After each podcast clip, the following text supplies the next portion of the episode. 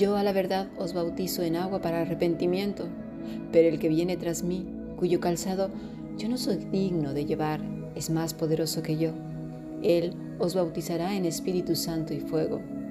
Su aventador está en su mano y limpiará su era y recogerá su trigo en el granero y quemará la paja en el fuego que nunca se apagará. Mateo 3, versículos 11 y 12. Hemos escuchado palabra de Dios.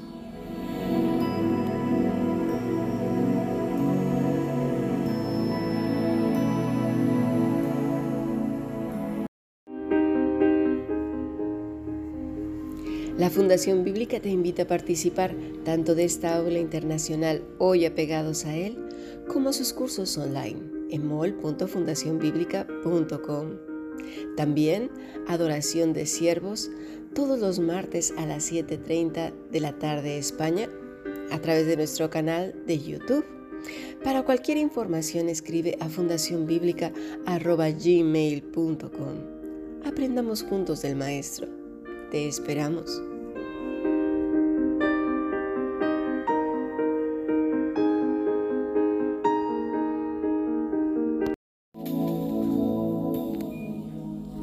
Bueno, continuamos pues con nuestro estudio. Hace unos días mi hija me envió una foto muy simpática de su bebé. Se había puesto a jugar con su labial y con sus cosméticos y bueno, ya se imaginarán la escena. Todo pintado. El pelo, la cara, la ropa. De inmediato me dijo, esto no se quita con una toallita. No, no, lo tendré que meter directo a la bañera mientras yo me reía, pero a ella no le resultaba tan gracioso.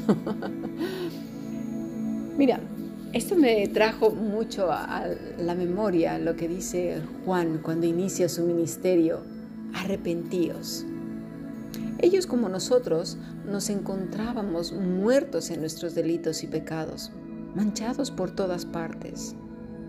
A veces tenemos un concepto muy alto de nuestra persona, de nuestra condición moral, ¿verdad? Porque la vara de medir precisamente la moral, las buenas obras y la ética son los malvados.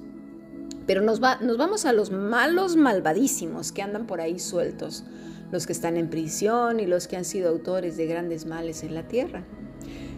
Sin embargo, nuestro Señor no mide con esa vara, y, me refiero cuando decimos, ay, pero él es peor, ay, pero yo no hago esto, pero yo no soy un borrachales que anda por ahí, o yo no ando matando, o yo no me prostituyo. Siempre nos vamos a los extremos, ¿verdad? Pero, de hecho, esa vara de medir con la que nosotros medimos está igual de defectuosa que el que la usa, ¿verdad? No, no, no se puede.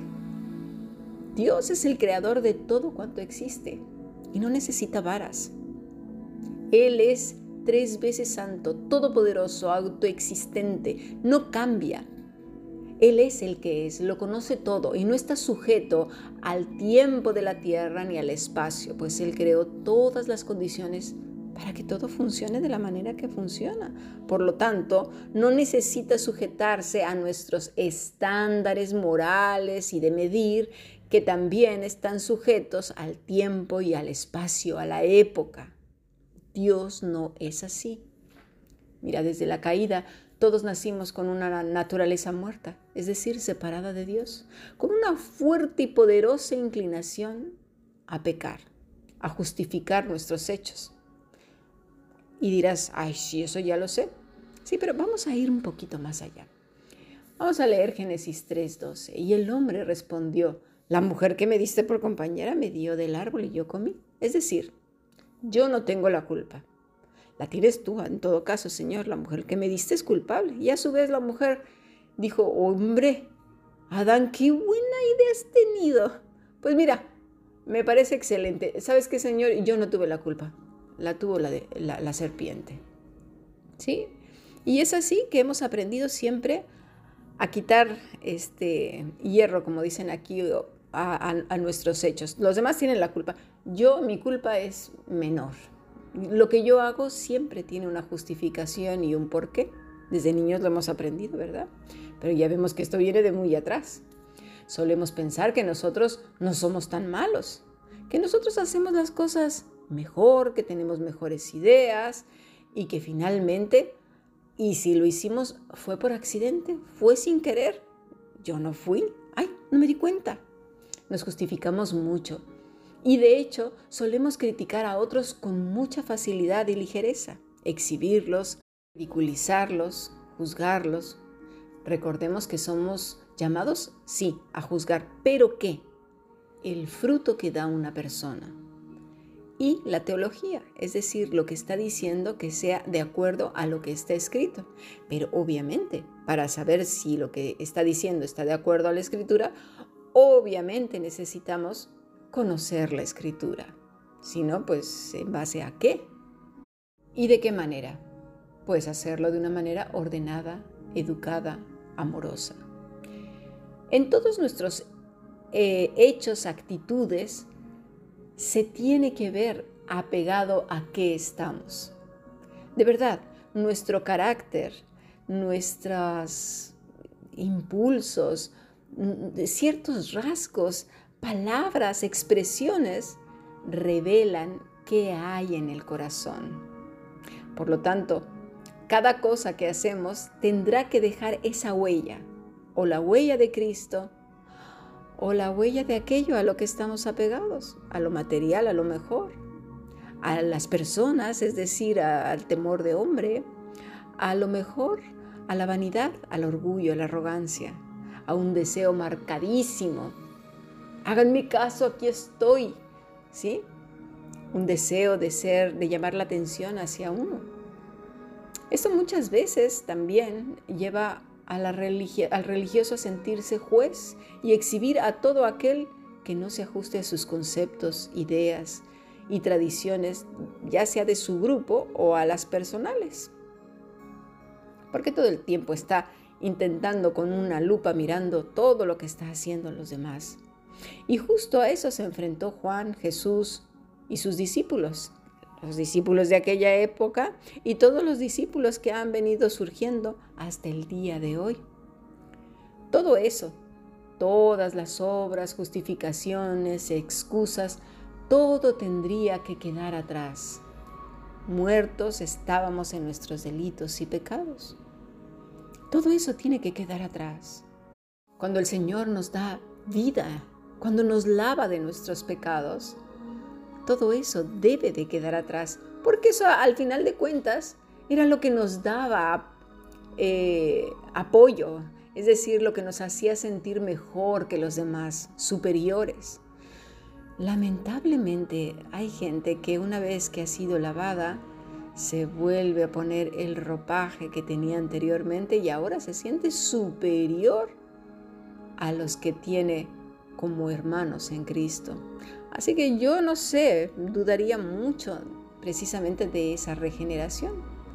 Dice en el versículo 11, yo la verdad os bautizo en agua para arrepentimiento, pero el que viene tras mí, cuyo calzado yo no soy digno de llevar, es más poderoso que yo. Él os bautizará en Espíritu Santo y fuego. El bautismo se ha tomado más como un rito que como una representación, un símbolo de lo que ocurre en el área espiritual. Seguimos sin entender, seguimos sin entender nada porque es más fácil el hacer que el ser. Le damos más relevancia al objeto y al hacer. ¿Sabes por qué? Porque es un acto del cuerpo que no implica gran cosa. No requiere transformación, ni compromiso, ni disciplina, ni renuncia. Y por eso es más fácil. Mira, la palabra bautizar es baptizo, que quiere decir completamente mojado, lavar, sumergir. Se deriva de la palabra bapto, que quiere decir arrollar, inundar, cubrir completamente con un fluido, bañar, hundir. Juan decía que él bautizaba con agua, pero que vendría otro más poderoso que él. ¿Por qué dice más poderoso que yo? Bueno, recordemos que Juan estaba siendo guiado por Dios. Es decir, el Espíritu Santo operaba en él. Jesús bautizaría con el Espíritu Santo, pero también, mira, con fuego. Bañados, sumergidos en su Santo Espíritu, pero también quemaría toda obra que no proviene de Él. Me pregunto si somos conscientes de ello. Y no solamente obra, personas. Porque hay quienes combaten y luchan y quieren figurar aquí y allá por hacer. Si todas esas obras no son guiadas, dirigidas por el Señor, se quemarán y muchas personas también se perderán. Porque eh, ya lo hemos visto, ¿no? Cuánta gente no da obras de caridad con mucho dinero. Eso no sirve para nada. Y aún dentro del cristianismo hay quienes se ufanan de que dan y hacen y no sé cuántas cosas. Me pregunto si han entendido bien el Evangelio. Me pregunto también si ha sido enseñado correctamente el Evangelio. Porque la dependencia de Cristo es básica. Porque sería, seremos guiados precisamente para que todo fruto provenga de Él y no del esfuerzo humano que al final se quemará. Si no fue obviamente dirigido, ordenado y bendecido por el Todopoderoso. Pasemos a nuestro siguiente podcast.